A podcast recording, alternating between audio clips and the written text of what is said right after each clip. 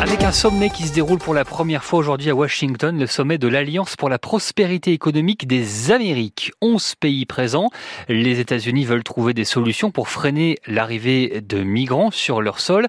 Un sujet qui concerne en premier lieu le Mexique, Emmanuel Stills.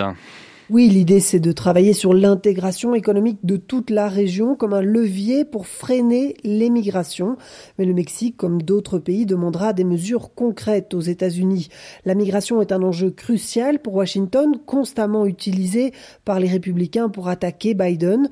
Et ce dernier ne manquera pas de reprocher au Mexique l'avancée sur son territoire d'une nouvelle caravane de migrants, 7000 personnes en marche vers la frontière avec les États-Unis, alors qu'on observe déjà cette année flux migratoire d'une ampleur sans précédent dans la région. Sur le plan commercial, Emmanuel, le Mexique est le premier partenaire des États-Unis. Oui, le Mexique a atteint ce rang grâce notamment à la guerre commerciale avec la Chine et à l'accord de libre-échange d'Amérique du Nord. L'an dernier, les échanges entre les deux pays ont représenté 855 milliards de dollars, mais le Mexique vise beaucoup plus via le principe du nearshoring, très en vogue actuellement. Par opposition à la délocalisation, il s'agit d'une forme de relocalisation de proximité donc concrètement, les États-Unis rapatrient au Mexique des centres de production installés en Asie. Lors d'une rencontre ce jeudi, en prélude au sommet, Alicia Barcena exprimait l'ambition de voir les États-Unis relocaliser au Mexique la production de composants électroniques, des conducteurs et semi-conducteurs qui sont actuellement fabriqués en Asie. Mais elle évoquait aussi l'industrie pharmaceutique et celle des énergies renouvelables comme cible du nearshoring. Emmanuel Stills, correspondante de France Info au Mexique. Direction la Colombie, à présent avec vous, Najet Benraba, pour s'intéresser aux relations entre Bogota et Washington. Relations économiques d'abord, Najet. Eh bien, depuis des décennies, les États-Unis sont le premier marché d'exportation de la Colombie. Ils représentent 26% du total des exportations, mais aussi 31% des exportations non minières et énergétiques de la Colombie et 37% des exportations de services.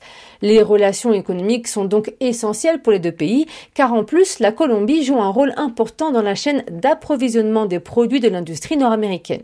Ensuite, il faut savoir que la relation diplomatique entre les deux pays remonte à plus de deux siècles, et avec le nouveau président de gauche, Gustavo Petro, elle se poursuit sur plusieurs dossiers, le changement climatique et la transition énergétique, la lutte contre le narcotrafic, le développement social ou encore la coopération en matière de défense et de sécurité. Et pourtant, Najette, les relations sont tendues notamment à cause du dossier de, de la lutte contre le trafic de drogue. Oui, en effet, car le nouveau président colombien, le premier président de gauche de l'histoire du pays andin, Gustavo Petro, veut changer de politique anti-narcotrafic. Il veut arrêter ce qu'il décrit, je le cite, comme une politique de répression systématique qui a fait de la Colombie un ennemi du monde alors qu'elle est victime de ce trafic. Pour lui, il y a du narcotrafic en Colombie parce qu'il y a des consommateurs. Les États-Unis étaient, jusqu'à l'arrivée des drogues de synthèse comme le fentanyl, le premier client de la Colombie.